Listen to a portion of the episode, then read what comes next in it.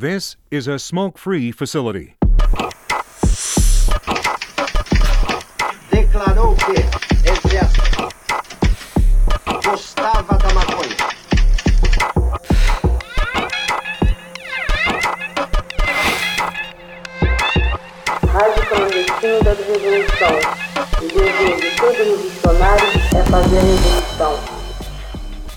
Salve, salve galera! Voltando aí aos trabalhos aqui da Grow Gang, depois de um longo período de férias, já tava com saudade, do, não do Luqueta, mas, mas de conversar aí com vocês, trazer os convidados. E hoje a gente tem uma convidada muito especial, que a gente já tava muito tempo querendo trazer ela aqui, a gente tava com um probleminha de horário, né? Mas hoje a gente está tendo o prazer de receber ela aqui, que é a Luna Vargas. Se por acaso você não estava no planeta Terra aí nos últimos dias e não conhece a Luna, é, essencialmente ela é pesquisadora e antropóloga. Se eu falar alguma coisa, depois você me corrige, hein, Luna? Alguma coisa errada.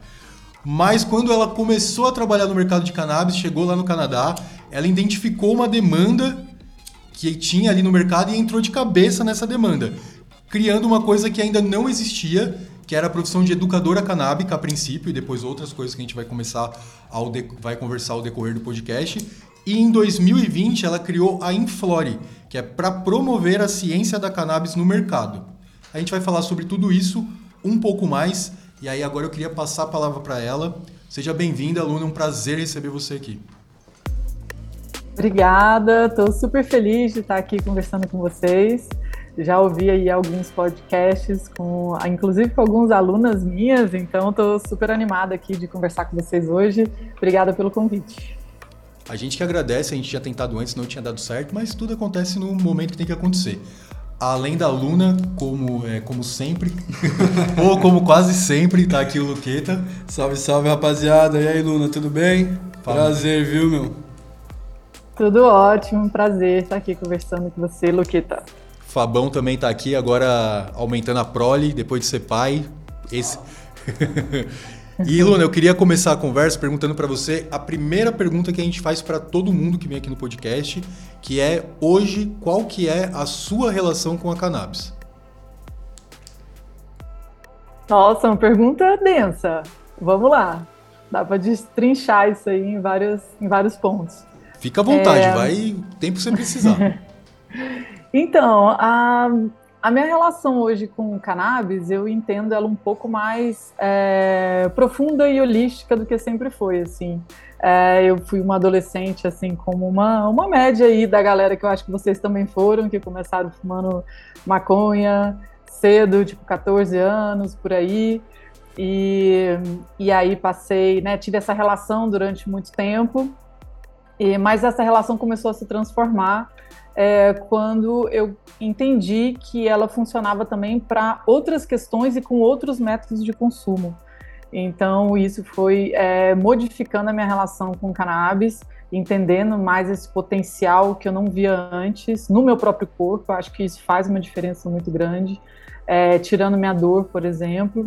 Então, é, a partir disso, eu comecei a pesquisar, né? Você falou que eu sou pesquisadora, então, assim, eu comecei a entender um pouco mais desse, dessa parte de ciência mesmo. Eu sou cientista social, é, mas é, eu comecei a pesquisar a ciência da cannabis, né? Que é uma coisa que até então é, eu não pesquisava muito, assim, porque, né? Eu tinha aqueles benefícios que a gente sabe que a cannabis tem, mas eu não, nunca tinha assim lido pesquisas científicas até eu, eu ter um problema mesmo, é, tanto de coluna como de é, cólica.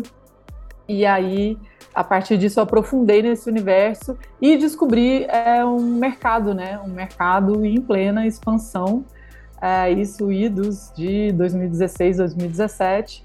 E, e hoje, quando você pergunta né, qual a minha relação com cannabis, é, ela é uma parte bem importante da minha vida, que abrange tanto assim é, o meu prazer, é, a minha é, medicina, é, mas também bem central no meu trabalho, né? Que eu nunca imaginei na vida que seria.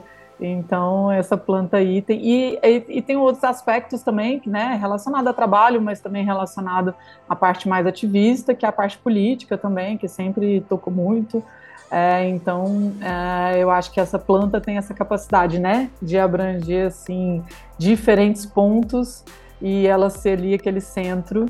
É, e eu acho que vai ser cada vez mais, principalmente aqui no Brasil. Ó, oh, show de bola, meu. Caramba. Ô, Lune, aí a partir disso, eu queria. Eu li algumas coisas que você publicou, que outras pessoas publicaram sobre você também, né? Pra gente conversar.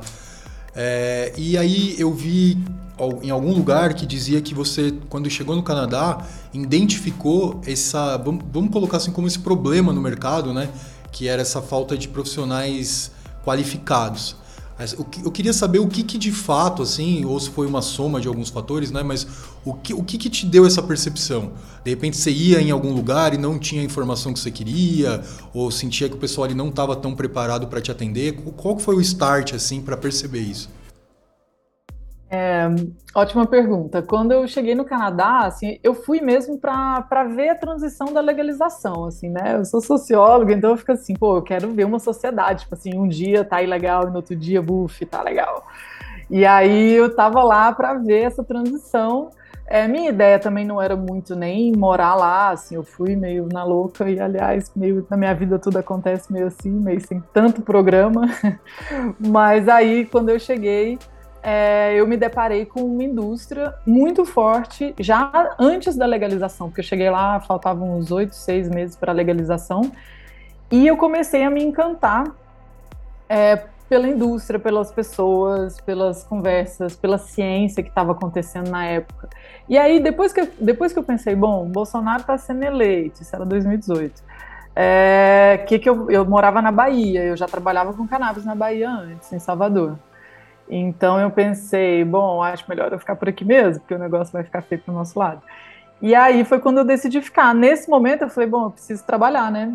E quando você chega num país dos outros, falando a língua mais ou menos, depois você chega, né? Você não dá para sentar na janelinha, nem dando carteirada de mestrado, nem nada. Então eu cheguei lá e falei, olha, eu vou trabalhar como todo mundo entra na indústria de bartender e fui trabalhar no, no varejo, né, num dispensário, numa loja que vende cannabis. E já tinham várias, em Vancouver já tinham 100 lojas lá. Então eu me candidatei, só que como eu já estava estudando, né, muito, já vinha do Brasil com essa ideia e já com essa pesquisa, eu cheguei lá e falei, bom, para poder entrar eu vou correr atrás, né? Então eu virei a louca de estudar maconha, assim, passava o dia inteirinho, ia dormir, eu, eu, eu lia tanto coisa de artigo científico que na hora de deitar eu ficava sonhando com maconha, tipo assim, era, era uma viagem. Assim. Ótimo sonho, inclusive. Sei como é que é isso aí. eu pensava só em molécula, que eu aprendi química orgânica em inglês, né? Estudando coisa de maconha. E aí eu fiquei lá, tipo, é, estudando demais. Por quê? Porque eu queria correr atrás, sei lá, né? Eu falei, pô, a galera já tá aqui, com esse mercado desenvolvido, deixa eu correr atrás.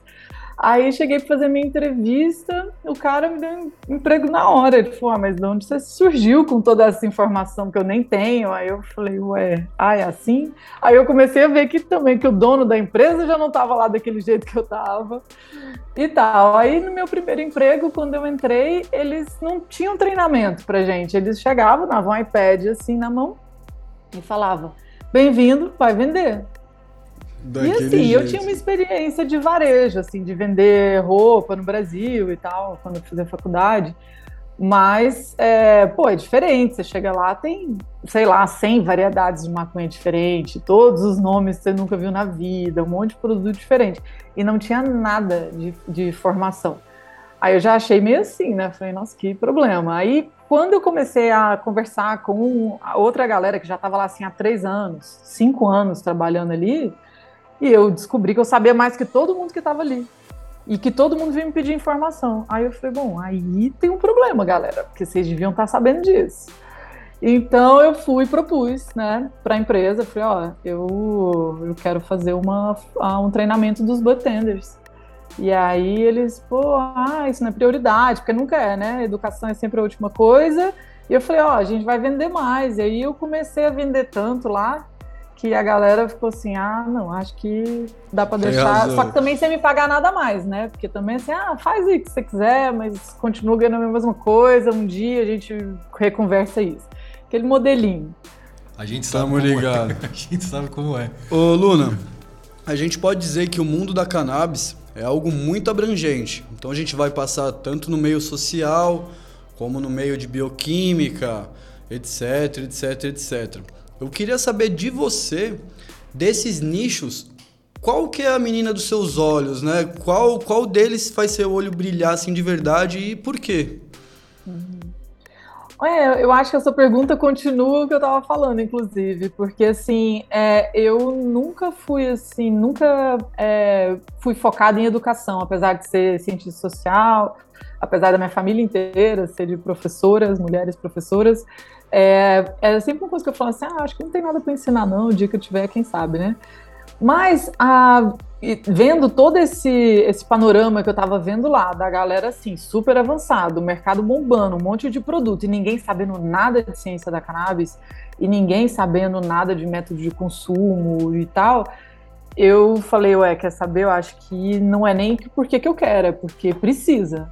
E aí eu comecei a me dedicar nessa parte. E a partir desse momento, né, que, que eu vi que tinha essa, essa falha, né, dentro do, do mercado legal canadense, e, e eu comecei a suprir, aí eu vi aí a missão, entendeu? Então hoje, assim, se for falar, é, com certeza a educação, eu sei a diferença que isso faz na prática, assim, hoje a Inflore tem é, quase 400 alunos em 15 países, e é uma galera que eu vejo fazendo a diferença, assim, meus alunos de Vancouver, eles são educadores lá, é, eu tenho um aluno que chegou, sei lá, com 19 anos em Vancouver, em dois meses ele estava dando treinamento no- na loja dele. Então, assim, eu sei a diferença que isso faz. E lá em Portugal a mesma coisa, aqui no Brasil também.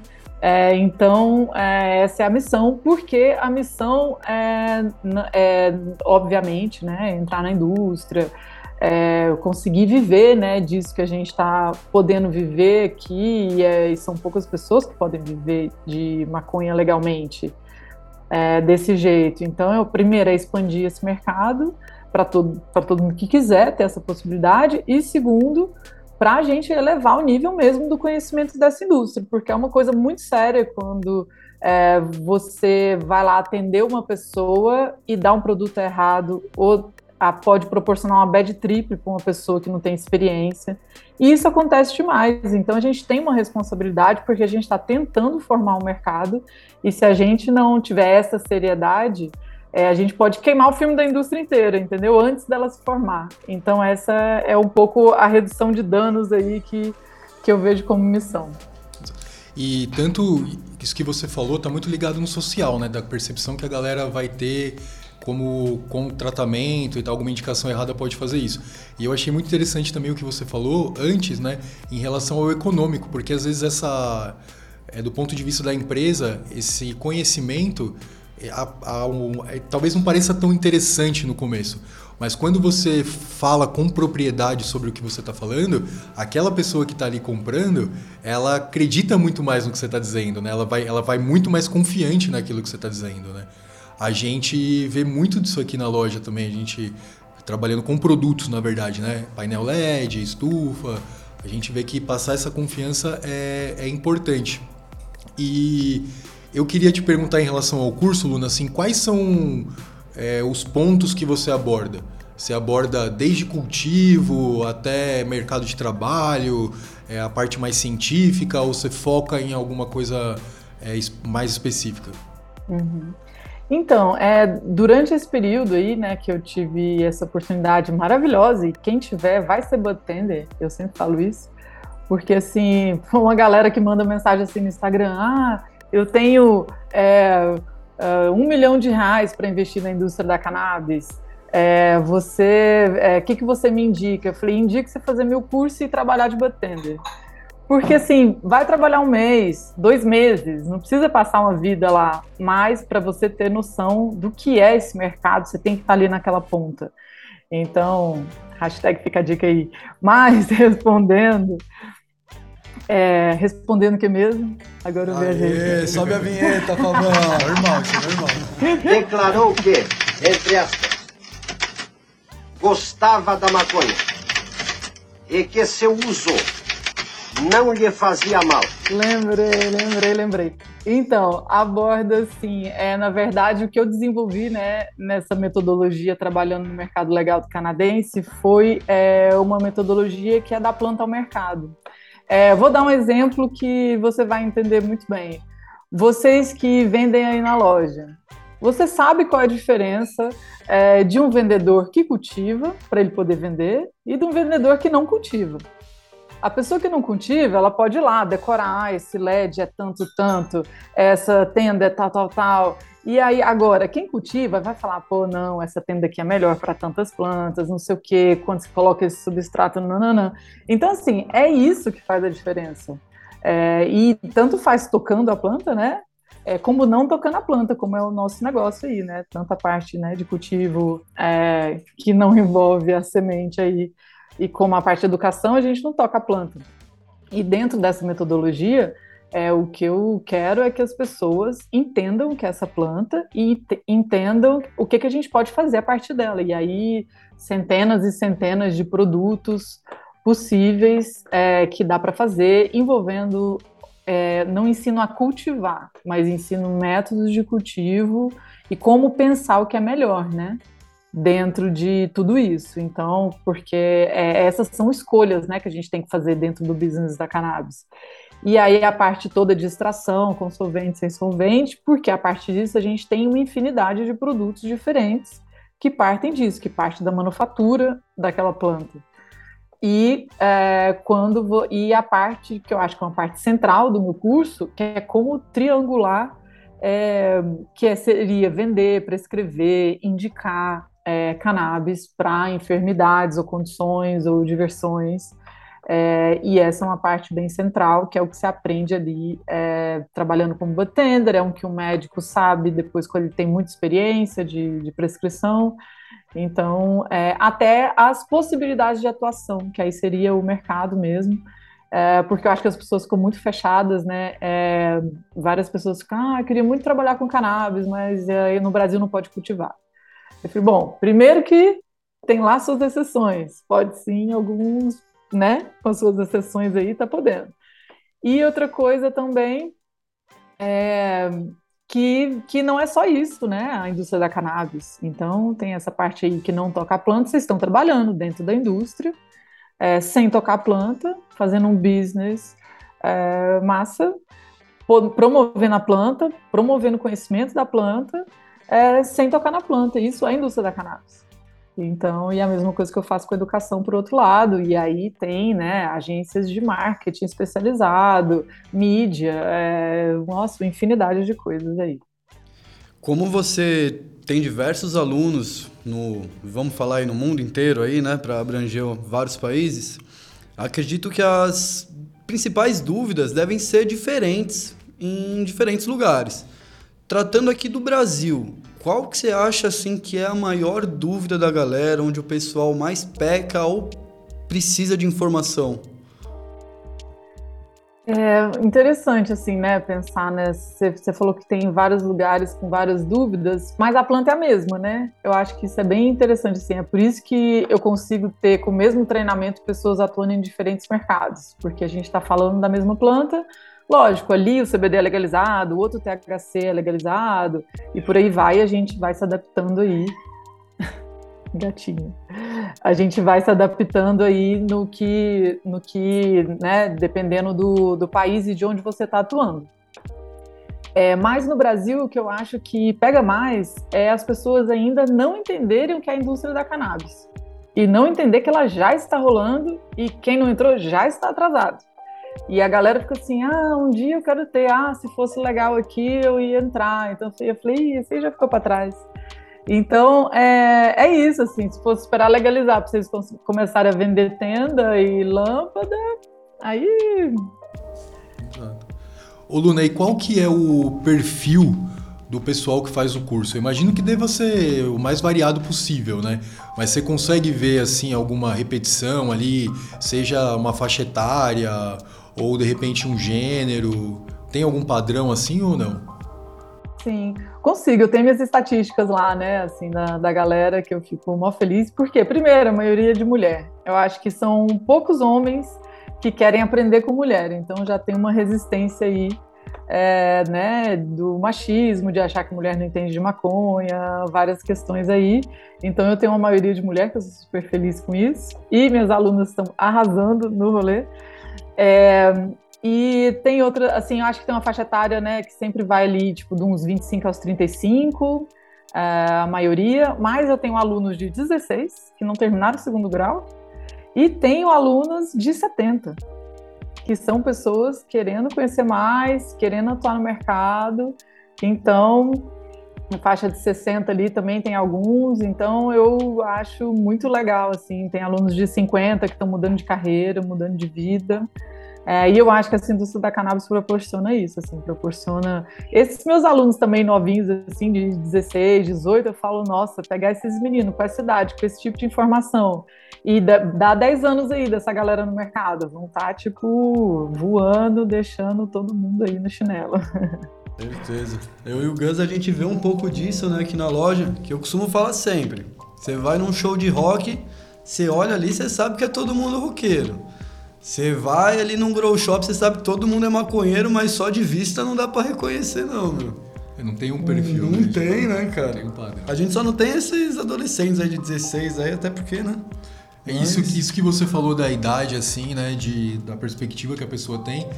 É uma coisa que eu sempre me pego pensando nisso, sabe? Esses dias eu fui no cabeleireiro, por incrível que pareça. e aí tinha um rapaz lá e aí, por acaso, ele me conheceu, ele me reconheceu, né? E aí ele falou assim, cara, o meu sonho é ser hashmaker. Tenho 17 anos, meu sonho é ser hashmaker. Aí eu falei, mano, quando eu tinha 17 anos, eu jamais, nem, nem imaginava que existia um hashmaker, sabe? Então, tipo, esse contato, a pessoa já ter isso, e ano a ano isso está sendo mais, mais popularizado, é o que é uma das coisas que me dá mais satisfação no meu trabalho, assim, é abrir essa perspectiva para as pessoas, sabe? Verdade. E eu imagino Muito que legal. você deva se sentir um pouco assim também, não só abrindo essa possibilidade, como ensinando, né? Não, eu estou lançando aí várias profissões no mercado brasileiro aí que a galera não está se tocando muito. Eu falo, pô, igual a última foi essa. Eu fiz uma série bem grande agora no, nas eleições, né? De desde a, das pré-candidaturas é, de política, cannabis na política. Então foi uma série aí que eu fiz com uma galera, inclusive uma galera que foi eleita e tal, foi bem legal, tipo a Sônia Guajajara, é, o Gora e tal. E aí eu joguei essa, falei, galera, nenhum político estudou cannabis.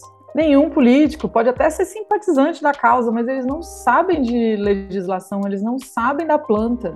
Então, eles precisam de um assessor parlamentar canábico o assessor canábico é uma realidade. Tem quantas candidaturas tem no Brasil? E não tem ninguém nelas que entende de maconha. E agora a gente está entrando nesse processo que vai legalizar. Então, a gente precisa de cada candidatura que é a favor ter um assessor canábico. E a galera não se toca, eu tenho que falar, né? Mas aí é isso, assim, tô jogando, porque a galera fica assim, ah, vou trabalhar com o quê? Não é legalizado, tipo assim, então, ó, vai aí assessor canábico, vai aí guia canábico, igual, enquanto os profissionais de saúde, os médicos, estão aí, o, o Conselho Federal de Medicina, ah, não, eu não, a gente não aprova cannabis, estão aí jogando contra, tem um monte de guia canábico, que são pessoas como eu, como talvez como vocês também aí, que tem uso da planta, que entende as formas de uso e que tem uma carência gigante de pessoas precisando de, de conselho, de como usar, que é dose, método de consumo. Isso aí é um guia canábico, é uma pessoa que vai te ajudar na jornada aí de consumo. Então, esse é outro. E por aí vai, tô, tô lançando umas aí, enquanto a galera não tá muito ligando. Eu acho que tanto tem o político que não entende tanto de cannabis, mas defende a causa, igual você falou, quanto tem a pessoa que entende muito de cannabis, tem a vontade de se candidatar, mas não entende política. É. Então eu tinha que rolar uma união entre essas duas bancada pessoas. Assim, né? É, tá rolando, inclusive. Assim. Uhum. Tem um termo agora, né? Bancada, bancada da cannabis, eu acho bancada da maconha. Essa eu também lancei, essa aí também. Aí, ó. Dentro dessa série aí. Ô, Luna, é... aproveitando aí sua visão, Como você acha que vai seguir o modelo de legalização aqui no Brasil? Tem alguma ideia? É, eu acredito que o modelo neoliberal está posto. É isso aí. Vai vir as empresas, já tem empresa gringa, tarará, tarará. Eu acho que a gente tem que propor o modelo que a gente quer. Então eu estou aqui para isso, assim, inclusive. É, acho que a gente, é a gente que tem que saber, não é tipo eles que tem que saber e a gente que tem que propor. Para isso a gente tem que se entender como indústria, ter uma comunicação, uma união melhor aí, apesar das diferenças, que eu acho que isso tem que estar tá um bem maior. É, eu costumo brincar com os meus alunos e falar, galera, não existe competição enquanto você não tem mercado. Tipo assim, não dá para você querer minar outra loja de é, que vende produtos para cultivo, é, sendo que a gente ainda tem assim, qual é o potencial que tem de cultivo no Brasil? Então, assim, se você ficar minando o seu coleguinha da outra esquina, porque você. Dananã, então a gente tem que unir agora, saber o que, que a gente quer propor de alguma forma, por isso que política é tão importante. É, porque se, se deixar para a galera, vai ser um modelo neoliberal ruim aí que já está acontecendo. Então, é, essa é a minha ideia, que eu estou a fim de propor. Ah, eu concordo com você, que eu vivo numa cabreiragem aí que aqui no Brasil a mania de vender pra gringo é eterna, né, cara? Deixa os caras tomar conta do mercado, aí lascou. Pra gente que tá aqui, terminou de fuder mesmo. Opa, desculpa. Ô Luna, e é, qual que você acha que hoje uma pessoa que quer entrar na, no mercado, você falou do Bud Tender, né? Mas pensando no Brasil, qual que é o lugar assim que você acha mais fácil de começar? Qual que você indicaria a galera iniciar a procura para entrar é, no mercado de trabalho canábico? É, eu acho que é uma das melhores formas para você começar a ter essa articulação mental que eu falei é você trabalhar como representante dessas empresas que estão já rolando aí. Então tem empresa, tipo, tem 200 empresas dos Estados Unidos no Brasil, mais umas tantas do Uruguai, mais uma galera da Europa. É, não é o modelo melhor possível, mas é o modelo que está tendo agora de distribuição de produtos de cannabis. Então, quando você trabalha com representação, eu tenho dezenas de alunos trabalhando com isso no Brasil e se dando muito bem, inclusive tem, tem alguns deles ganhando até 20 mil reais, viu? É, por, e conseguindo fazer essa, essa conversa com o médico, a empresa e o paciente. Essa articulação não tem é, preço, o que se aprende com essa articulação.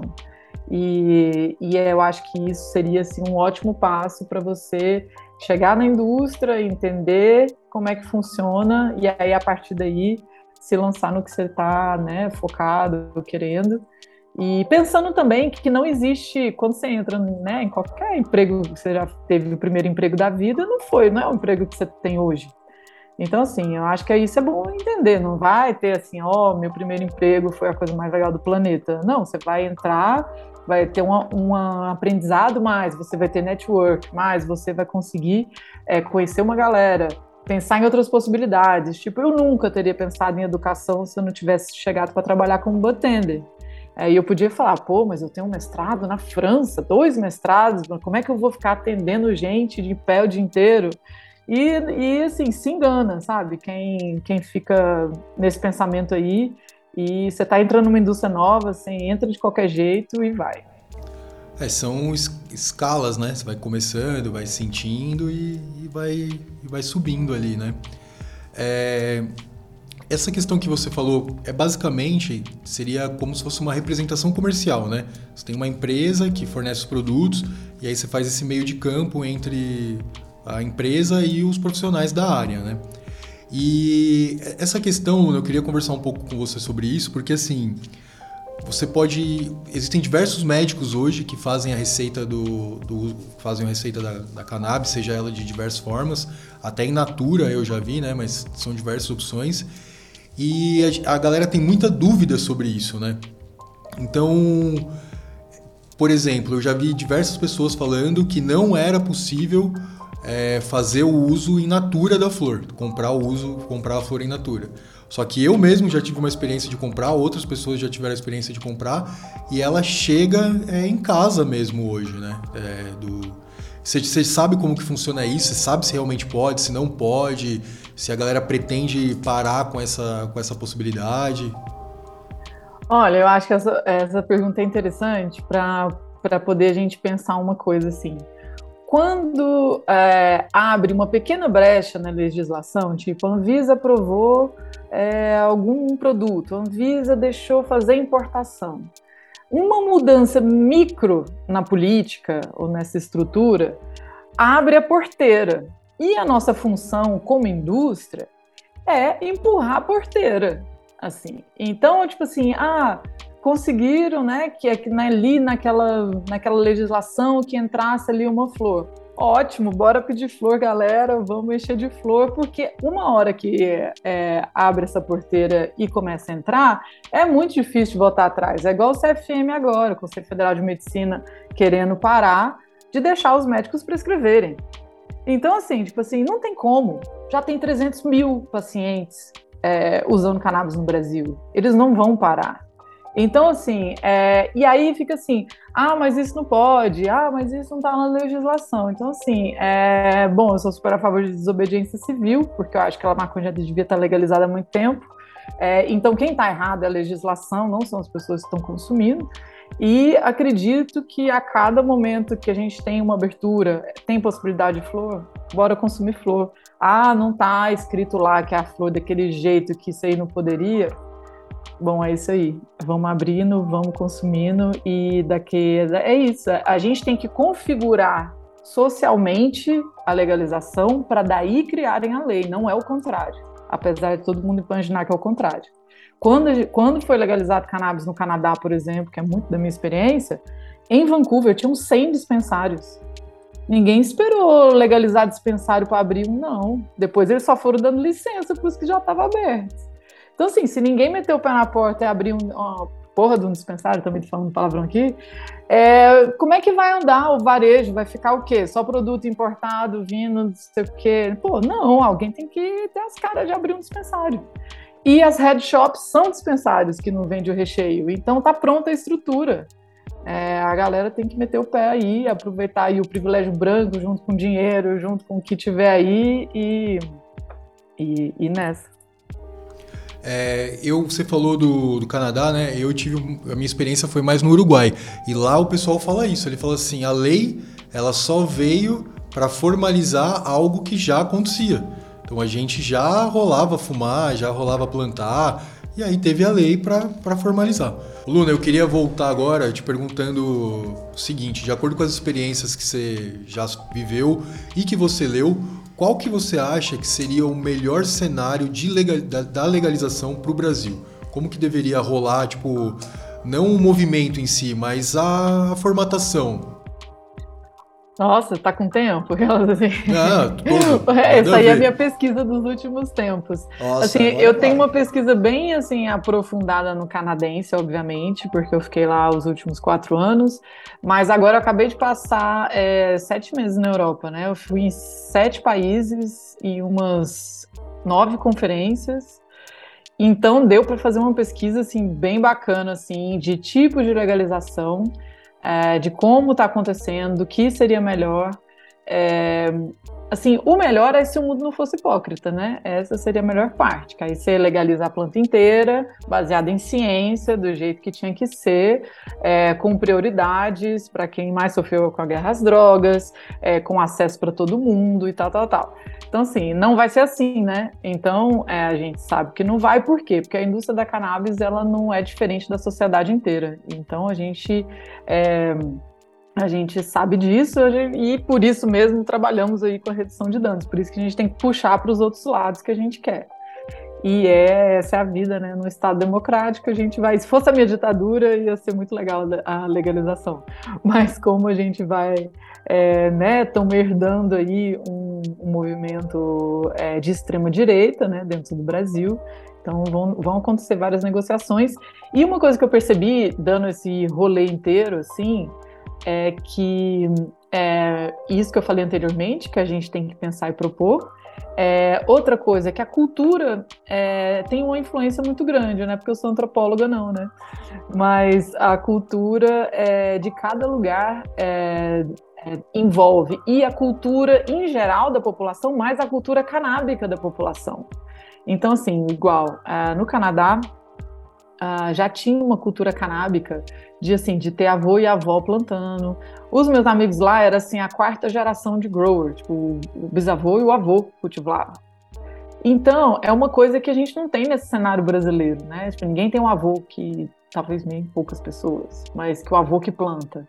Por quê? Porque lá tem uma cultura, né, desde aí do, do movimento hippie dos anos 60, da galera ir para as montanhas lá do Canadá cultivar, e isso vira, né, tipo, é, uma, uma parte é, da cultura da cannabis canadense, e que por isso, né, a legislação e tudo é feito é considerando tudo isso, né? Então eu acho que é, é, vai ser complexo, mas se for falar assim do, eu acho que a gente tem que propor uma forma também estatal. É, acho que a gente que tá bom de, neo, de, neoliberalismo, como eu falei, vai acontecer desse jeito de qualquer jeito, porque a gente vive num sistema neoliberal e neocolonial. Então, assim, vai ser desse jeito, porque a, a indústria da cannabis não vai ser diferente. Porém, eu acho que a gente tem que propor o lado de lá e aí é, eu tenho algumas ideias aí de, de fazer essa proposta para o Estado também brasileiro é, ter parte nisso, justamente para garantir é, que tenha é, acesso no SUS para 220 milhões de brasileiros, é, também para que é, não necessariamente a gente tenha que ter lucro com essa empresa, a Canabras, eu vou soltar aí o nome. E por aí vai, é uma coisa que ninguém pensa. Por quê? Porque o modelo que a gente vive já é neoliberal, né? Então, eu acho que a gente tem que pensar para os outros lados também. É, e vejo o modelo canadense é misto, né? O modelo canadense é, é parte governo, parte iniciativa privada, e, e dá para ver também os problemas também que dá isso junto. Então dá papo aqui para muito tempo. A gente, a gente teve um feedback aqui do Flynn, Flynn, Flynn, do Flynn, que é o. Ele é companheiro da Alice, sabe? Alice, Sim, né? super e meu aí, amigo Flynn. Eles estão lá na Califórnia, né? E ele criticou bastante o modelo de legalização quando ele veio para cá. Aí, quando ele veio para cá, né? Quando ele conversou com a gente aqui no podcast, é, ele falou a respeito das taxas, que tem uns juros muito. que quase que não se consegue ter lucro sendo empresário nesse ramo lá, basicamente. Foi isso que ele quis dizer e disse que, o, que o, a forma com que a legalização tinha que ser revista, né? É, pensando aqui no nosso vizinho no Uruguai, não sei se você já deu alguma olhada em como é lá, eu, eu me lembro, assim, não, não sei os detalhes, mas acredito que lá seja estatal, né? Uma parte, né? E, e, esse foi um dos problemas também, né? Porque lá eles não estavam, eles estavam querendo dar acesso, mas não necessariamente é, porque assim, não é que não é que a iniciativa privada é ruim, pelo contrário, assim, né? Tem diversidade de produtos, tem coisas importantes também, não acho que, que seja uma coisa assim, né? Mas eu e o Flynn, a gente conversa horas e horas, porque ele tem uma formação de economia e tal. E a gente, quando senta, a gente senta para resolver o problema da indústria da cannabis do mundo inteiro junto. É, ele é massa e tem um pensamento bem claro, assim, porque ele tem muitos anos nesse mercado, né? Ele é um cara que tem 10, novo, tem 28, 29 anos e tem 10 anos de mercado. É, ou seja, ele tem uma experiência bacana, assim. E uh, mas é, o modelo estatal, assim, depende também do, do foco, entendeu? Assim, igual lá, a distribuição do mercado canadense, basicamente inteira, é feita pelo governo. É, o governo também tem loja, e aí, o que, que acontece? Se você, só que o modelo canadense é muito restrito, porque é, cannabis lá é, é, o, é a mesma, o mesmo é, braço do governo que cuida de álcool e de tabaco. E são substâncias controladas, então eles querem, assim, muita segurança, que eu acho que é até interessante no começo, né? Tamo, mas só que, tipo assim, no Brasil já é uma putaria com álcool e tabaco, então, assim, né, fazer isso só com cannabis eu acho meio absurdo. Eu acho que tem que pegar substâncias regu é, reguladas, né? É, e vamos regular direitinho de acordo né, com o potencial aí de dano de cada uma, e aí cannabis ia estar tá lá no topo e álcool ia estar tá lá embaixo, né, no caso. É, bom, mas viajando aqui na, na resposta inteira, mas no, lá no Canadá, então, assim, se você tem um produto, é um produto, uma flor, por exemplo, é, de um produtor privado. Essa mesma flor vai para a loja do governo custando 10 uh, dólares, uh, 3,5 gramas. E real, né? Não é isso. Deixa eu dar um. Deixa eu dar. Vai, vai uns 25, 30 é, dólares. É, e aí, se, se, se, é, se uma flor dessa está custando 30 dólares no, no é, governo canadense, na loja do governo, quando ela mesma flor vai para iniciativa privada, não dá para elas cobrarem 50, porque está sendo vendida a 30 na loja do governo. Então dá uma regulada. E aí tá bom, vamos botar uma margem a mais aí, vai 35, 38. Mas assim, eu acho que também o, a presença do Estado garante ali também é, um controle que é interessante. É um teto ali, né, para se basear, né, cara? Porque a cannabis no mundo inteiro, porra, vamos falar que é caro, né, cara? Aqui no Brasil a gente tá falando de um produto que a grama da ganja é mais cara que a grama do ouro, né, cara? Então, se não tiver. É por isso que a bancada ruralista tá tão animada. Aí. Ah, tão desesperado, mas não vai tirar a planta de nós, não. Que milho o quê? O Luni, aí no Canadá também é, você pode plantar ou é você só compra através de empresas? Só tem acesso através de empresas? Ó, cada casa pode ter quatro plantas. E aí você vai aí na margem, né, de, tipo assim, ter quatro florindo, aí você tem quatro em outros estágios, então vai, vai da leitura de cada um, mas lá está escrito que quatro plantas é permitido para cada casa, então é, todo mundo tem esse direito, e, e eu acho interessante também dizer, né, para quem ainda é crente é, né, no, numa ideia muito, muito errada, que, tipo assim, se, se existisse é, autocultivo, não precisaria de indústria. Essa é a ideia mais é, viagem do planeta Terra. É, não é assim, tipo assim, liberar o autocultivo, né, de quatro plantas por casa no Canadá e a indústria continua bombando. Inclusive, as próprias empresas é, vendem a semente que eles mesmos vendem e, e produzem a flor. Então, assim, é, não é todo mundo que vai plantar eu mesmo, é, né, tô longe de ser grower, sou grower de varanda, assim, e quando eu tenho casa, né, que normalmente eu nem tenho. Então, é, na pandemia foi ótimo, porque foi a única vez na vida que eu fiquei parada, tipo, no lugar mais de seis meses. Então, eu acho que eu acho que é uma viagem, assim, achar que uma coisa compete com a outra, assim, é, tá longe disso agrega, né? Age, age em simbiose a parada. Não, né, e cara? aquilo que eu falo pra galera é assim: quem fuma cigarro não tem um pé de tabaco em casa e quem toma café também não planta café. Tem gente aí que é especialista em café, o cara sabe combinações infinitas e o cara não tem um pé de café na casa dele. E venhamos e convenhamos: quatro plantas. Já dá nem pro cheiro, você é louco. Não, e às vezes também a pessoa tá plantando ali, né? Tipo, ah, você tem quatro plantas, quatro variedades, mas pô, você tem 200 para comprar na loja, tipo assim, né? Claro Exato. que você quer ter outra também. Não, e tem gente que não tem tempo, o cara não, não pode regar, tem gente que não tem condição física para fazer aquilo. Tem sabe? gente que é então ruim igual eu mesmo, que viaja e deixa lá quando volta tem Spider Mite nela inteira. Tá criando Might Ignatius, né? Tá As ganjas nada. A minha é assim. Você acha que essa parte do cultivo, Luna, é uma parte complicada, assim, no, no, total da história? Mercado, medicinal, tudo. Você acha que a parte do... Porque, assim, para ter todos os outros tem que ter o cultivo, né? Porque tudo, tudo surge dali, né? Para ter a planta, alguém tem que cultivar ela. Você acha que essa é uma das partes mais complicadas? Ou é difícil dizer de fazer essa, essa divisão? Eu acho, que é, eu acho que é complicado sim, porque é a parte que ganha menos ainda, né? A galera rala pra caralho e é o que ganha menos. E também é muito complicado pela legislação, né? É, vai botar lá, tipo, câmera, não sei o quê, todo mundo tem que aquela parafernália lá. Quando você vai visitar um, um é, uma marca do mercado legal, é pior do que você entrar lá na época do Covid. Você vai vestido e tudo, e tudo tem. Cada porta, tipo, bate um, um tag assim para poder abrir, só quando depois que passa todo mundo pode abrir a outra. É assim, você está entrando numa zona assim, você fica assim, nossa, meu Deus, dá até preguiça de visitar os lugares por conta disso. Mas assim, mas é, e é o que eles é, e, e, isso no mercado recreacional, hein? No mercado médico ainda, né? No, no início do mercado médico, a galera ainda é, coloca uh, a produção em GMP, né? Com esses, uh, com é, é, como se fosse como se tivesse com grau de exigência de produto farmacêutico. E não é, né? Estamos falando de planta. E, e aí eu acho que isso também é um problema.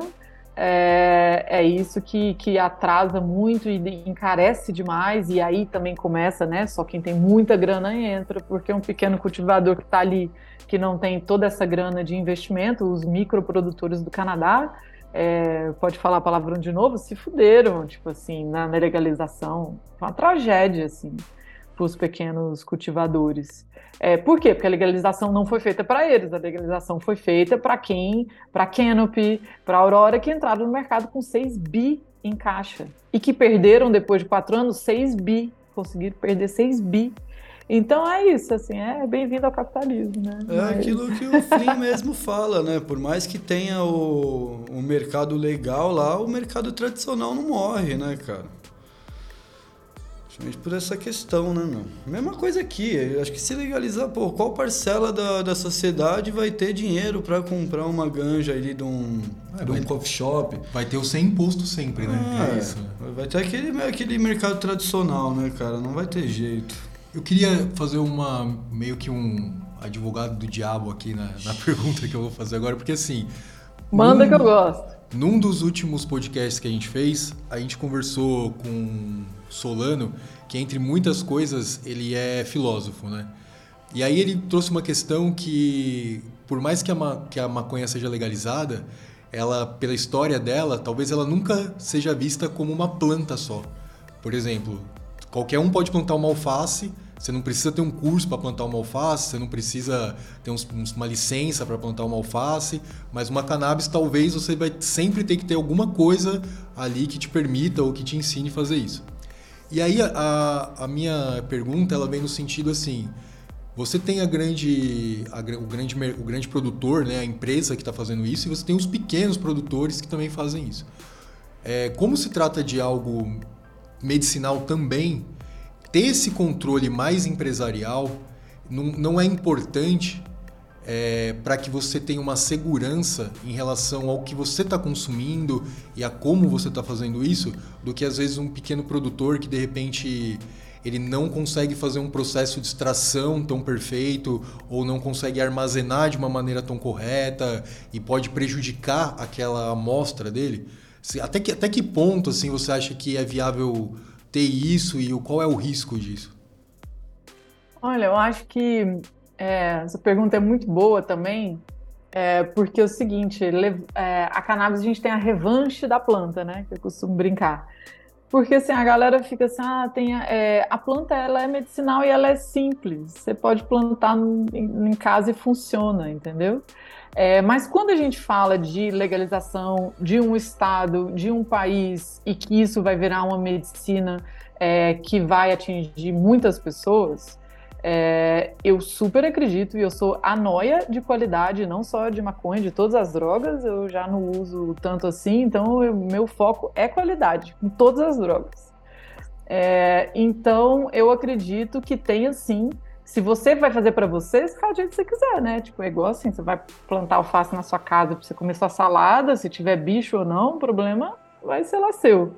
Mas a partir do momento que você vai fazer isso para alguém, e aí eu falo dentro do mercado ilegal também. Assim, é, eu converso muito disso com os meus alunos. Assim, não interessa se você está legalizado, se não, se pode vender ou não. Se você está com compromisso de vender um produto é, que é medicinal e que as pessoas estão usando aquilo, é, passa por aquela seriedade que eu falei no início. Você tem que ter seriedade. Se a pessoa tiver com câncer, tiver metal pesado na extração que você fez, ou o resto de, é, de, de solvente, Tá, você vai prejudicar um câncer de uma pessoa, vai sobrecarregar o fígado daquela pessoa que para uma pessoa saudável podia passar, mas é muita sacanagem você vender uma coisa que a pessoa está botando a sua esperança, ou então nem tem, né? Nem bota o CBD lá dentro, bota um óleo verde com clorofila e fala que tem THC, CBD e nem tem.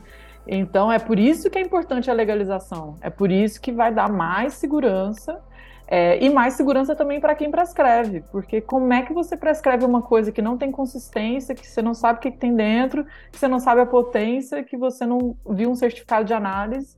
Então, eu sou a louca do certificado de análise, assim, sou conhecida no mercado canadense, se eu vou nas festas, a galera fica assim, ô, Luna, desculpa, desculpa, eu, depois eu te mando lá o certificado de análise. Por quê? Porque eu já falei, eu fazia curadoria de produto, né? Que é verificar a qualidade e a segurança dos produtos que a gente comprava para a loja. Então, nessa pesquisa, eu falava, ó, se não mandar o certificado de análise, eu não vou vender. É, e a galera que vendia, os, representantes né, das marcas, não sabiam o que era COA, não sabiam o que era certificado de análise. E então é, é por isso que, que a gente tem né, um grande espaço aí para poder a gente conseguir é, educar a própria indústria para a gente poder nos queimar aí. E aí a gente volta do, lá no início, né, cara? O quão importante é a educação. A gente tá falando de uma planta onde o tricoma é um metabólito secundário, né, cara? Tudo que você fizer, deixar de fazer, fornecer ou não para a planta, vai impactar na, no resultado final que você vai obter, né, meu? Então, por isso que é importantíssimo o pessoal se educar, né, cara? Porque muita gente planta o negócio, colhe qualquer coisa lá, Quantos caras já não trouxeram negócio? Tem gosto de papelão, sabe, meu? Dá mais dor de cabeça do que onda. Então você tem que pegar e educar. Falar, ó, oh, amigão, não é só porque nasceu que você colheu bom. que é bom. Não, e outra coisa, assim, por exemplo, o mercado que a gente vive hoje aqui no, no Brasil, né? Pensando hoje que é uhum. é isso. Mas, por exemplo, o cara vai lá e compra uma semente. Vai lá na internet, numa, numa página do Instagram, compra uma semente que promete uma série de coisas ali. Essa aqui é tem CBD, tantos por cento de CBD. Às vezes a semente que o cara vai receber não, não passa nem perto daquela ali que ele comprou. Sabe, assim, não, às vezes não é culpa nem de quem está vendendo, nem de quem está comprando, mas de quem está mandando lá de fora. Independente de quem seja, sabe? Mas assim, é, às vezes o cara está comprando uma coisa que nem é real, porque não tem legalização, não, não tem uma fiscalização, né? E acaba fazendo um remédio com algo que não seria o ideal. E fora, claro, que o paciente sempre vai ser o mais importante. Né? Mas eu acho que, de certa forma, vai queimando é, a indústria, sabe? Porque a ah, tal usou e, puta, ó, não, não resolveu nada. Não fez nada, não melhorou nada, gastou dinheiro à toa, não foi bom. Só que aí como é que foi feito, né? Por quem foi feito, qual foi... Então eu acho que é uma coisa assim, que ao mesmo tempo que eu acredito muito nessa liberdade de ser uma planta e eu acho que também a gente tem que ter cuidado em relação às, às pessoas, né? Como que a gente está passando aquilo, como que aquilo está chegando para elas. E digo mais, não só para o paciente, eu penso no consumidor no geral, porque se você faz uso recreativo ou uso medicinal, o efeito terapêutico está lá é, do mesmo jeito, sim. irmão. Então, porra. Não, e você tá, você vai usar recreacional entre aspas aí, e você não quer melhor? Mas, assim, eu costumo é, definir isso muito rápido, assim, que a galera fica assim, ah, maconha medicinal, maconha recreacional. Eu falo, gente, quando você vai visitar um cultivo, é, no Canadá, por exemplo, não tem a sala do medicinal, que é super, hiper, nananã, e a sala do recreacional, que pode entrar de sapato. Não é assim, é a mesma planta. E aí, na hora da distribuição, uma vai direto da, do produtor para casa do paciente, com a receita médica, mercado medicinal o outro vai para o galpão do governo que distribui para as lojas, mercado recreacional. Então, assim, essa viagem de que né, é isso, todo mundo quer o melhor da planta, o melhor que ela pode dar e tanto faz para que, que vai usar. E, Luna, agora um pouco mais pessoal, assim, qual que é o tipo de consumo que você mais gosta de fazer? Tipo, gosta mais de um ice, de um dry, de repente um óleo, comer? Olha, nesse, você falou o último, comer. Comer não. Comer, é, inclusive eu fiz um texto gigante sobre DNA e cannabis. Eu fiz um teste de DNA. Eu sou muito pouco tolerante a, a, a comestível. Então, assim, 2,5 gramas de THC já fico chapada. É, e já tive várias bad trips horrível porque eu não eu produzo uma variante é, do eu tenho uma variante de um gene que não produz é, a enzima que quebra o THC no organismo. Então, isso me deixa com THC muito mais tempo no corpo. Essa aí, comestível, não é comigo. A não ser que eu tô com insônia e aí eu vou e como um pouquinho, mas tipo isso, 2,5 para mim já é bom, e 2,5 para uma galera não é nada. É, tô fumando, inclusive, coisas especiais do Fleam, é, que eu acho muito bom, que é assim, o néctar da qualidade do que você pode ter, né? Assim, de um rosin, de um full melt e tal. É, passei esse tempo aí na Europa, então eu, o, o spliff, né, com um pouquinho de tabaco aí, tá, voltei. Mas é, eu uso muito para minha insônia. É, e como eu falei no início também, eu tenho alguns problemas de dor, então é, eu tenho o DIU de cobre, foi por isso que eu entrei na indústria. É, eu uso óvulo vaginal para minhas cólicas, isso com THC, e isso me salva o mês. Não estaria aqui sentada conversando com vocês aqui se não fosse um óvulo vaginal de THC. É, e também para o meu ciático, então supositório toda vez que eu tenho crise também, supositório. É, uso muito tópico, a galera é, desconsidera muito o uso tópico, ah, pô, passar na pele nem vai adiantar nada, mas é, tentem aí, é muito bom o uso tópico de cannabis. E então faço esse blend aí de métodos de consumo, uso bem variado. Eu acho que cannabis, independente se você quer ficar bem chapado ou não ficar chapado, e tem hora que a gente quer, e tem hora que a gente não quer, e tem hora que a gente quer, e tem hora que a gente não pode. então é, é, sempre bacana poder usar e ter, saber usar cannabis da melhor forma possível. Eu fiquei curioso em relação a esse teste que você falou de DNA. Você meio que mapeia assim, vê se quais são as suas vantagens e desvantagens, pontos fracos, pontos fortes da cannabis? Não, esse é um teste do, do mercado é, canadense. Tem aqui no Brasil também agora. É, eles pegam os marcadores de gene, normalmente são três, e aí é, eles fazem um teste tipo com aquele cotonete na boca, na verdade. É, parece um tipo de Covid aí.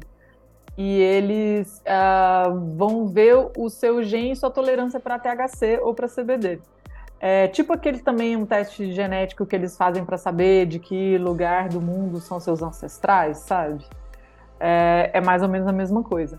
Então eu escrevi esse texto, até saiu no Smoke Buddies, é um texto gigante porque eu explico assim bem minuciosamente o problema desses testes é, e também né, os benefícios, mas é, mas é um teste interessante porque eu já sabia que eu tinha um problema, já depois de várias bad trips eu já sabia que eu, que eu tinha uma tolerância muito baixa para comestível. Mas depois que eu fiz, eu descobri que eu tenho essa, essa variante de gene é, que não produz, né, que, que o THC fica mais tempo no meu corpo. Então, essa é uma das explicações. Consegue dar uma passadinha por cima aí sobre essas vantagens e desvantagens? Consigo. É, assim, eu primeiro, né? Eles testam três genes, a gente tem um corpo inteiro. É, né, um, uma, um DNA completo. Então, eles estão três marcadores ali. É, já limita. Segundo, eles é, fazem isso para THC é, isolado, eles não estão ali vendo nenhuma sinergia, tal, muito menos métodos de consumo. Então, assim, no meu teste, particularmente, que eu sou um ótimo exemplo, que eu sou recessivo em tudo, assim, tudo meu é uma variante. Eu não sou, eu não sou padrão de nada no teste. E, e, é interessante porque lá no teste aparece em vermelho neon piscando, tipo, nunca use THC, você pode ter psicose e, e morrer.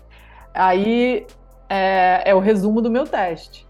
E aí que eu sou super contra, porque eu falo, pô, eu uso THC diariamente, de várias formas, mas eu sei dose, eu sei método de consumo. Então as pessoas precisam de educação, elas precisam de teste genético. É interessante fazer um teste genético, né? E tal. E aí, o que eu acho que é o pior também é que eles vão dar esse teste genético na mão de um médico que tem zero experiência com, com cannabis é, zero experiência com método de consumo é, para poder é, indicar uma coisa. Então, se pessoa, se o médico pega um teste escrito em neon, THC não, essa pessoa vai ter uma, pode ter psicose, o cara não vai nunca prescrever um THC.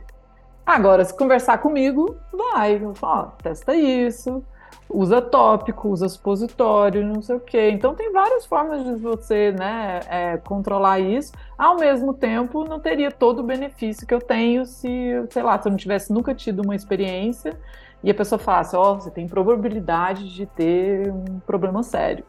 Então eu acho meio arriscado e um pouco até como, como é que se diz, assim, irresponsável é, fazer, porque as pessoas acreditam naquilo, ainda mais quando você fala de genética, né? Genética, você fala, pronto, não tem nem o que discutir, falou genética. Então, é, acho que tem mais coisas aí entre o teste e a planta, entre o céu e a terra aí, para a gente poder é, trabalhar. E eu costumo sempre dizer que cannabis é simples, mas a gente não pode ser simplista. Então, assim, é uma planta que é complexa e que tem várias formas de uso, então não dá para falar assim, ah, é, você sim THC, você não. E, tipo, eu acho isso muito simplista e acho que a gente tem que ter uma abordagem um pouco mais complexa das coisas em geral. Acho que essa questão que você falou, né, sobre fazer o teste com produtos destilados, né, isolados, acho que é a palavra-chave, né, porque qual a porcentagem da população que faz uso de, de THC isolado? Você sempre vai ter né, a sinergia entre os outros canabinoides, entre os terpenoides, flavonoides, etc. Né? Tinha que dar um upgrade nessa parada. E aí. dose, né? Dose, galera, dose. Foca em dose. Sim. Eu acho que o teste, talvez, né, ele seja um, um pouco antigo, talvez, né? Porque ele não leva em consideração umas nuances que são importantes, que é justamente isso que você falou. Mas sabe que não é que ele é antigo? É porque a, teste, ele ia ser muito caro para você, tipo, é, conseguir fazer um mapeamento genético de todo uh, o, o seu gene, entendeu? Todos os genes. Então eles pegam três porque fica barato. E também eles não conseguem analisar isso em sinergia, a gente não tem tecnologia para analisar é, isso em sinergia. Então, o que dá ali é uma cola, é uma ideia que tá valendo. Achei até legal fazer, assim. Mas não dá para você ter isso como veredito. Eu só, eu só acho ruim falar assim, ah, então a partir disso. E lá eles, no final, eles ainda, lógico, né? Tem, eles ganham dinheiro das empresas lá do mercado canadense. Então, eles vão lá e me sugerem, ó, já que você não pode THC, tem um monte de produtos CBD, uns que eu nem gosto, uns de qualidade ruim e que aí a pessoa não conhece nada, vai fazer o quê? Vai pegar aquela lista e vai comprar algum. Então eu acho que é, é, é isso, eu acho que é, é, muito simplista. E a gente pode usar isso com uma forma mais inteligente e eles podem também dar esse diagnóstico de uma forma melhor, né? Se fosse me chamasse para poder escrever esse laudo, eu dava uma melhorada no laudo deles. Nossa, realmente, muito incisivo, né, cara? Que isso. Luna, você, você falou isso, deu a deixa aí, você nunca pensou de repente se candidatar, trabalhar nisso mesmo que você sugeriu agora de ser, de repente, uma assessora canábica? Alguma coisa Pô, assim? Você sabe que eu já comecei é, sendo, né? Eu tava lá no Canadá, o Luciano Dutti, lá, que é, foi o relator do PL 399, ele é, ele estava produzindo na época eu entrei em contato com os assessores dele. Para quem não sabe, gente, o parlamentar não faz nada, são assessores. Então eu conversei muito com os assessores dele. Falei, ó, oh, tô aqui no Canadá, é, assim, tô querendo fazer esse trabalho de graça para vocês, para não ter os mesmos erros que tiveram aqui. É, e vamos conversar, isso pode, como é que a gente coloca isso, porque também tem outra parte que é toda a legislação e como é que você pode fazer política, né? Tem coisa que entra no PL, tem coisa que não dá para entrar. Então, é, eu já fiz isso, é, a, a, auxiliando os, os assessores. É, e faria também de graça, porque eu acho que é, é muito legal, assim, você poder é, dar esse toque para a galera que não tem conhecimento. A galera lê um negócio, vai ali na Colômbia, volta, mas você não consegue ter a vivência do mercado, né, como eu tenho. Então, eu acho que isso é bem importante. É, e, por outro lado, é, o meu objetivo maior é treinar as pessoas para ter mais gente fazendo isso. Então, assim, eu poderia até fazer, mas eu acho que é muito melhor eu treinar uma galera que vai trabalhar em, sei lá, eu estou dando bolsa para todos os mandatos que eu conversei e para todo mundo que vem em contato comigo e fala, pô, eu tenho um mandato, eu quero, tem uma pessoa aqui que ela é preta indígena, que é as prioridades aí do meu, das minhas bolsas. Eu falo, pô, tem alguém no seu mandato que quer estudar cannabis? Tem, ganhou. Então, assim, por quê? Porque eu quero que essas pessoas tenham uma informação com base na ciência para poder dar um auxílio para essa galera. Então, eu estou mais preocupada agora em informar essa galera. É, eu, eu tive um professor de geografia que ele foi um cara que me ensinou assim a gostar de estudar, sabe? Hum. E ele falava, ele falou, ele falava exatamente o que você falou agora. A galera perguntava para ele por que, que você não se candidata, né? Por que, que você não? Ele falava não, eu sou muito mais útil aqui ensinando muito mais pessoas que podem muito mais gente se candidatar do que só eu fazer, sabe? Perfeito. É, eu tô até auxiliando agora aqui. Eu sou aqui de, da Chapada dos Veadeiros, né? Não sei se vocês conhecem. É, eu sou de Alto Paraíso de Goiás. E cresci em São Jorge, voltei lá, inclusive, estou aqui em Brasília porque eu fui lá, lá em São Jorge votar. É, e estou feliz. É, mas uh, eu estou ajudando o mandato coletivo a colocar uma lei, como aconteceu em Búzios, uma lei municipal, então estou auxiliando a galera, é, né, para minha cidade aí, para ver se, se acontece. É, a distribuição de cannabis pelo SUS de Alto Paraíso. Então, assim, essas são iniciativas que eu faço, assim, e que é, eu dou maior apoio, principalmente quando eu tenho mais contato. É, mas a gente precisa disso em todos os municípios do Brasil. Então, imagina o tamanho desse mercado é, né, de assessor canábico, com todas as prefeituras, com todos os mandatos que tem, com todas as cidades do Brasil. Então a galera tem que correr aí para ajudar, porque é a gente fazendo política local, dentro dos municípios, dentro dos estados, que a gente vai conseguir abalar aí é o que vai ser o federal. Então é, eu espero que a galera se ligue aí.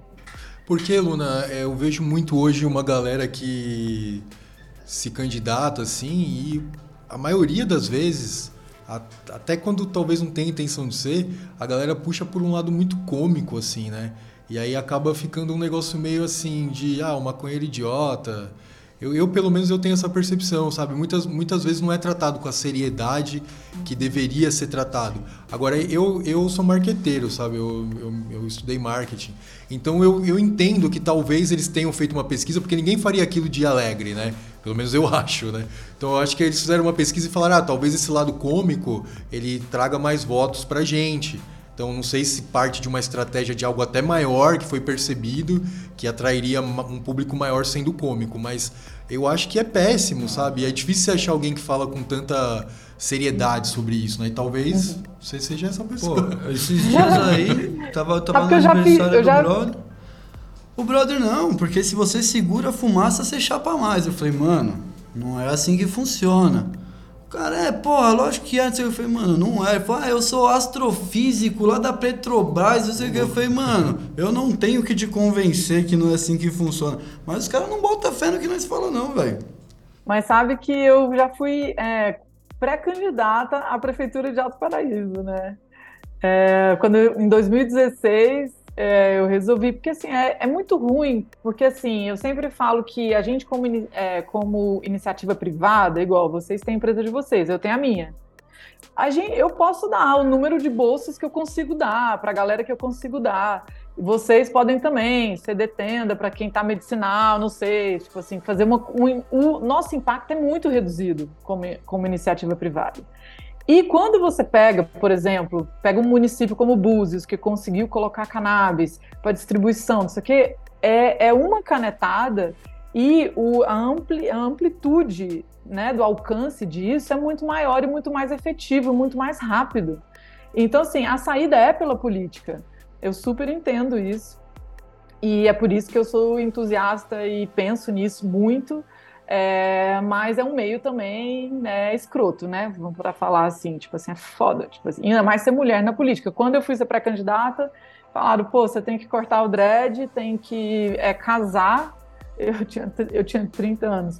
Tem que cortar o dread, tem que casar e tem que filiar o PSDB. Eu falei, beleza, obrigada, eu vou ficar de boa fazendo pesquisa mesmo. Não arrependi nada. E o prefeito da cidade foi morto na avenida principal. Então, assim, é, é complicado, né, política no Brasil. Mas eu acho que cada vez mais as pessoas têm que. Nunca diga nunca, né? Nunca direi que não irei, mas não, não tô pensando, não. Eu tô mais feliz em ajudar a galera. Foi o tridente do, do capeta, né? Tem que cortar é, o dread, casar e se filiar o PSDB. Manda eu me matar. é louco. Tem que querer muito, né, pra fazer isso. Ô, Luna, é. a gente vai já chegando ao final aí. Queria te agradecer por você ter aceitado conversar com a gente. É, infelizmente, a gente não consegue trazer tantas mulheres aqui para falar com a gente, né? A gente, a gente sempre busca, né? A gente gosta de meio que fazer um meio a meio aí, mas é um pouco mais difícil, né?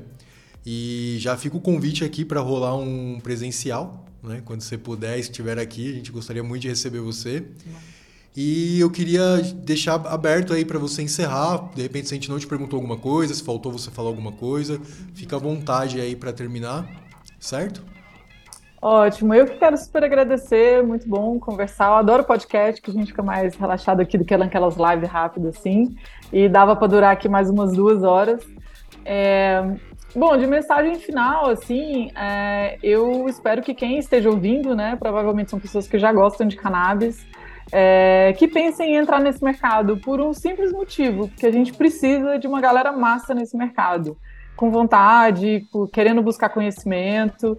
É, é uma oportunidade única no planeta Terra, na nossa geração. Então, assim, se a gente tivesse seis anos de idade ou se a gente tiver, tipo, assim, 80, já fica difícil de entrar no mercado, mas a gente está adulto, na hora certa, no momento de transição mundial, é, para uma planta que a gente gosta. Então, assim, não, não entendo quem, quem é que não está fazendo alguma coisa nessa indústria que tem todas as possibilidades. Eu passo o dia inteirinho pensando em um monte de trabalho aí, igual você falou, que eu podia fazer, empresa que eu podia abrir. A Inflore mesmo aí já tem umas seis empresas embutidas que eu não consigo desenvolver, que eu não tenho perna.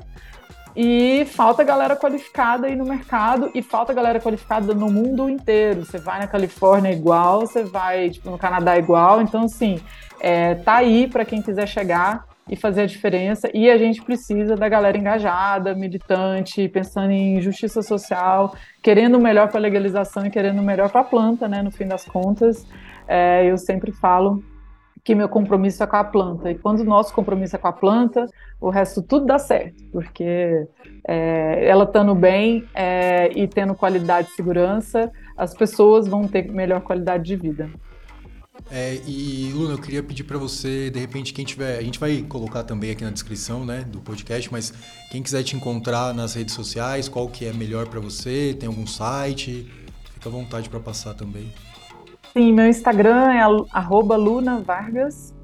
É, tenho da Inflore também, inflore.ca e site www.inflore.com.br Uh, e é isso. E eu queria deixar o Luqueta terminar aí. Fala aí, Luqueta, dá o um salve final. Pô, Luna, gratidão demais pela visão, por toda a troca.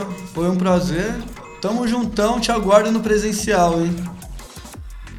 Esse podcast foi produzido pela Grow Gang. A direção é de Daniel, a montagem é de Fabão, participação do Luqueta e eu sou o Gus, e fiz a apresentação desse episódio. Firmeza, galera, até a próxima.